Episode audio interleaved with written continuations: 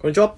こんにちは、池ちゃんです。なすちゃんです。社会人8年目のよもやもやっていきたいと思います、えーこの番組は仕事恋愛結婚健康などなど悩みの尽きない社会人8年目がノンジャンルノンフィクションでお話をするという番組でございます。はい、では本日のテーマは、本日はちょっと僕の仕事の話をばしてみたいと思います。うん、社会人8年目ですからね、我々。8年目の話ですね、えーっと僕はあの企画の仕事をやってるんですが、うん。企画の中でも、えーっと事業計画を作るみたいなそういうなんて言うんでしょうね。ちょっと経営企画っぽい仕事なんですね。うん。だから企画っていう多分あしかもなんか広告会社って書いてあるから広告会社の企画とかっていうとちょっとクリエイティブブなクリエイティブななんかイメージがうん、なんか先行しちゃいそうっ先行す。るけど、うん。どっちかっていうと結構もうビジネス寄りっていうかビジネスビジネスした企画をやってますそれも説明になってるからみたいな、ちょっとふわふわしてるあ。そっかそっか。まあまあまあ。まあまあねそんな企画をやってるんですけど、うん。そんな、えー仕事を通じて、えーここ半年ぐらいかな。で特に思ったというか気づきを得た学び、うん、コミュニケーション上すごく大事な気づきを1個得たんですよ。あー仕事の学びとして。そうそうそう。でこれは仕事だけじゃなくて普遍的だなと思うからあのちょっと話してみたいなと思思ってこの場をお借りしています借りちゃう？貸しちゃう。いいですか？はい。じゃあぜひ聞かせてくださいよ。うんうんでえーっとねあのーまあ何かっていうものを端的に言う前にうん。まあどういう経緯があって気づきがあったのかっていうところからちょっとお話をしてみたいなと思うんですけどほうほう経緯。うん、あのねこの半年でっていうのはななどういうことかっていうと僕この半年すごく悩んでたんですよ仕事でうん。で何で悩んだかでいうとあのさっき言ったように事業計画を作るみたいな仕事をやってましてうん。えっとその仕事を、まあ、メインで携わらせてもらうのがこの半年前ぐらいうん。で初めてだったんですよね。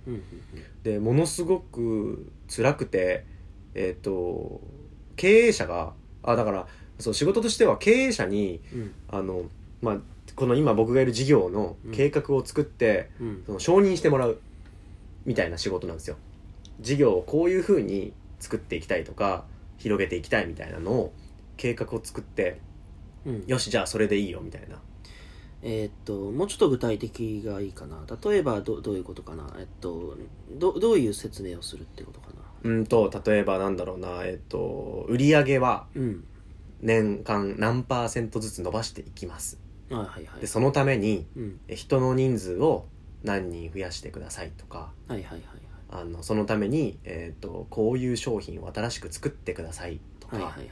そういうお金の使い方売り上げをこれだけ伸ばすためにこれだけのお金をうん。くださいみたいなうん。例えばえっとだから、まあ、売り上げを10%っていうとさすがに無理だろうってなるし、1%だったら少なすぎるだろうってなるしそうそうそうそうそう。えっと、5%だったらいけそうですっていう納得感のあるものをちゃんと作っうてそのための道筋を提示してそうそうそうあそれだったらいけそうだねっていうのを会社の偉い人たちにそ承認をもらうっていう仕事をしてる。そうそうそう。難しそうですね。難しいんですよ。ー。それならいいよって言われたら丸っていう仕事をしてるんだけど。4%でもなく6%でもなく5%である説明しなきゃいけない。そうそうそうそう。なぜと。難しい。でそのために必要なコストがいくらっていうのがなぜっていうのに答えるし仕事なんですよ。ああもう全問答みたいな。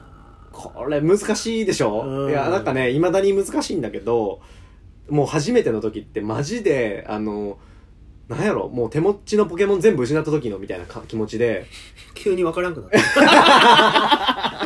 目の前が真っ白になるのよ。もうもう何したらいいか分かんないみたいな。ゲームオーバーの時のあのシーンのことを言ってるんだね。うんそうもう戦えないっていうなるほどなるほど。感じでもうもうずっと目の前が真っ暗な状態で仕事をしてましたと、うん。であの何で一番分かんなかったっていうかっていうと経営者の人が何考えてるか分かんないのよ、うん。何を気にしてるのかが全然分かんないの。うん。だからこっちからここはこうした方がいいと思いますみたいな売り上げはこうした方がいいと思いますとかって言った時にえそれはなんで？とかって聞かれてる聞かれるわけですよ。うん。そのなんでっていう聞くなんでと言っている理由が分かんないみたいな。うん。ななんでこの人はなんでって気にしてんだろうってのが分かんないわけよ。うんだから答えにくくてはいはい。なんでがわなんでって聞いてるその理由が背景が分かんないからうんうんなんでに答え方も難しいっていうっていうだからえマジで何を答えたらいいのみたいな。うんうん。何か質問が来るけど質問に何を答えたらこの人は納得すんだっていうかマジで毎回分かんなくて。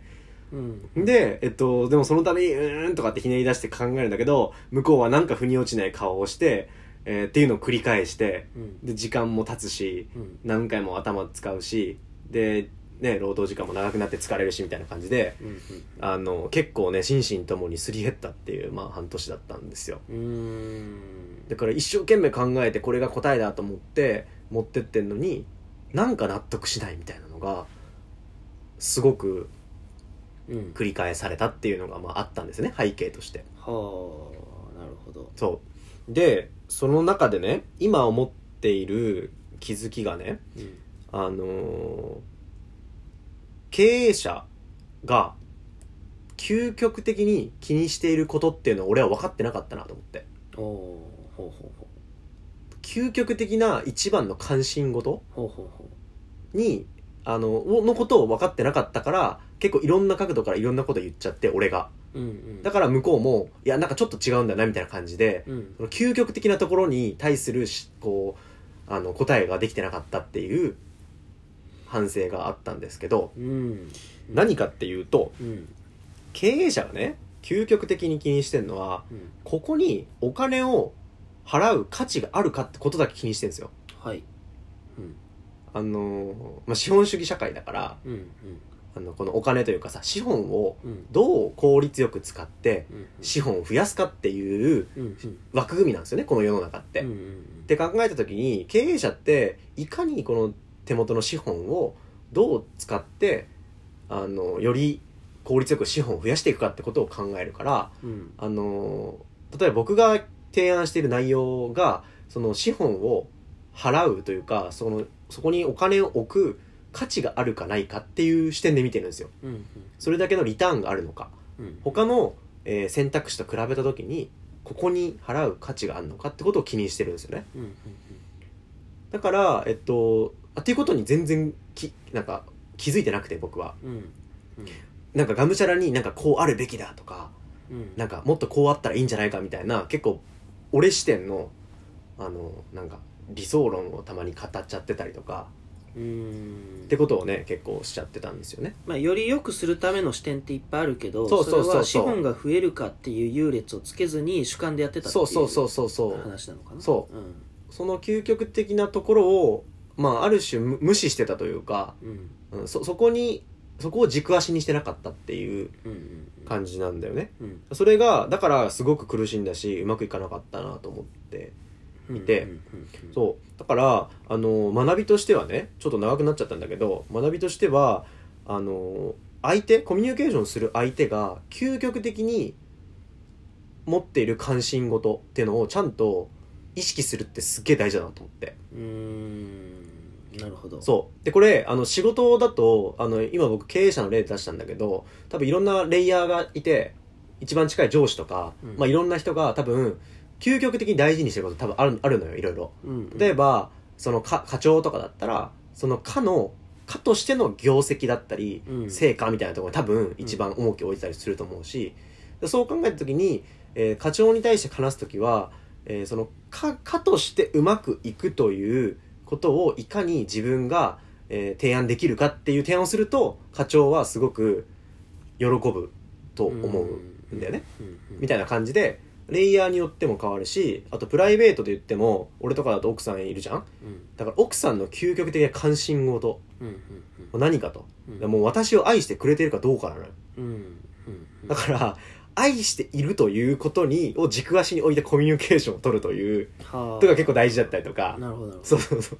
だから究極的な関心事っていうのを結構い意識するだけであのいろんなコミュニケーション変わるなっていうのが、まあ、学びというか気づきとしてありましたっていうお話なんか本質的な話っぽいですけど。まあでもちょっと抽象的ですね。なんかそうんうんのどうやって知れるんですか？それは。どうやって気づいたんですか？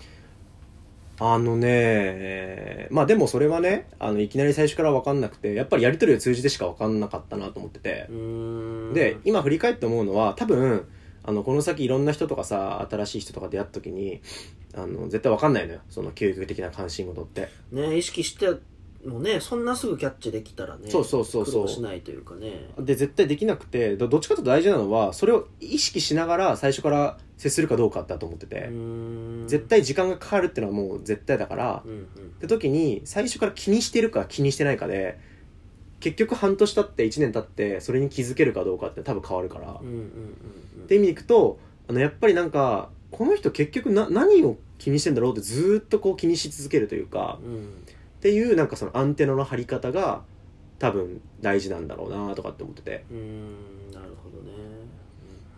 多分ねすぐにはできないっていうか絶対にスパンってできる人多分いないしうん。うんいないんだけどやっぱ意識してるかしないかで後々変わってくるみたいなうん。そんなお話かもしれないなんかふっと気づいた瞬間からすごくスムーズになりそうなあそうそうそうそうそうそう。なんかロスがなくそうそうそうそう欲しいものを渡せる感じなのかな。うん。な